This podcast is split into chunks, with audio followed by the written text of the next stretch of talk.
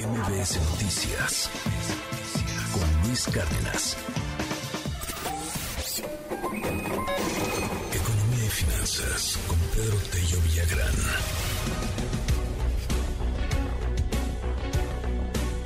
Van con cinco meses a la baja los precios internacionales de los alimentos. Querido Pedro Tello, muy buenos días. Cuéntanos, es buena noticia, ¿no?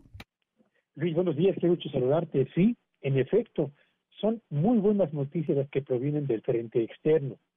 Resulta que las presiones inflacionarias que provienen del exterior, fundamentalmente derivadas del elevado nivel que prevalece en los precios de los alimentos, pero también de las materias primas, comienzan a mostrar ya una tendencia claramente descendente. Es decir, comienza a desacelerarse el crecimiento en los precios de alimentos, pero también de materias primas, lo que no significa, Luis Auditorio, que de la noche a la mañana vamos a tener un importante descenso en los precios de alimentos y materias primas que tendrá que reflejarse eh, inmediatamente en el comportamiento de la inflación en nuestro país. No, diría yo que estamos ya ahora sí viendo la luz al final del túnel. ¿Por qué?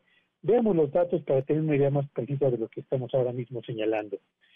De acuerdo con el índice de la FAO, en lo que al desempeño de los alimentos se refiere en los mercados internacionales, estos acumulan cinco meses consecutivos a la baja, aunque con marcadas diferencias al interior de los alimentos, como lo veremos más adelante.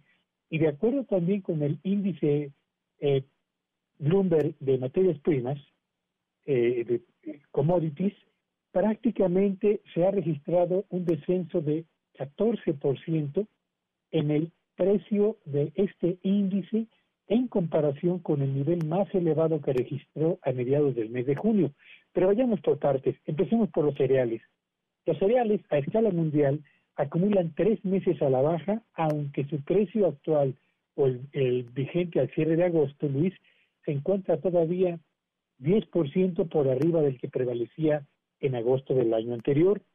Lácteos, segundo producto importante, acumulan dos meses también a la baja, aunque su precio sigue 23% por arriba del que registraban en agosto del año pasado. Productos cárnicos también dos meses consecutivos en retroceso, aunque con un nivel de precios 8% mayor al que reportaban en agosto del año pasado. Y azúcar con cuatro meses consecutivos a la baja y en este último caso con un nivel de precios ya por debajo del que existía hace exactamente 12 meses.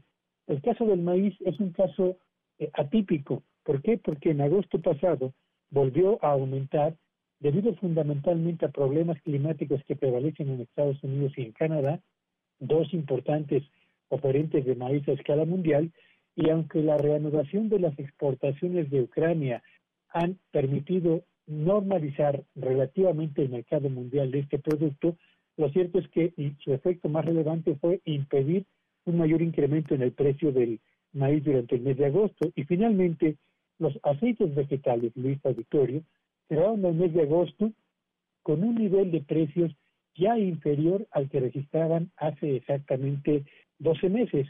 Y en lo que al índice Bloomberg de materias primas se refiere, lo que tiene que ver con metales preciosos, con metales industriales, con eh, alimentos blandos, o con productos de ganadería, granos y productos energéticos, tenemos ya una tendencia consistente a la baja.